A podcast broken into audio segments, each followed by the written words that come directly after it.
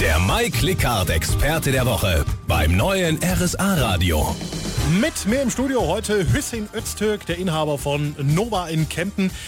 Herr Öztürk, seit wann gibt es denn das Nova? Das Nova gibt es seit 2015. Also wir sind ja speziell auf vegan, vegetarisch und auch natürlich für die Liebhaber der Steakgerichte spezialisiert. Das kam daher, weil meine Frau Vegetarierin ist mhm. und ich mich immer schwer getan habe, in Kempten mit ihr zum Essen zu gehen. Deswegen habe ich gesagt, das Zepter nehme ich jetzt selber in die Hand. Fleisch gemischt mit vegan und vegetarisch, wie, wie passt das zusammen? Eigentlich schon, aber es ist genau das Richtige für viele, die miteinander wieder zum Essen gehen gehen. Es gibt viele Menschen, die sich dann vegan eingeschossen haben oder natürlich die sagen, oh, mit denen wir nicht mehr zum Essen gehen. Und siehe da, gibt's Nova.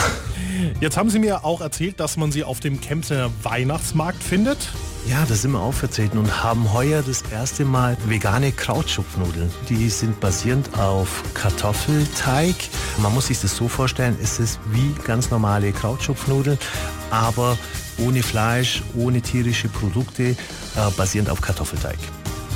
Hm, also so kurz nach zwölf jetzt vegane Krautschupfnudeln, da würde ich nicht Nein sagen.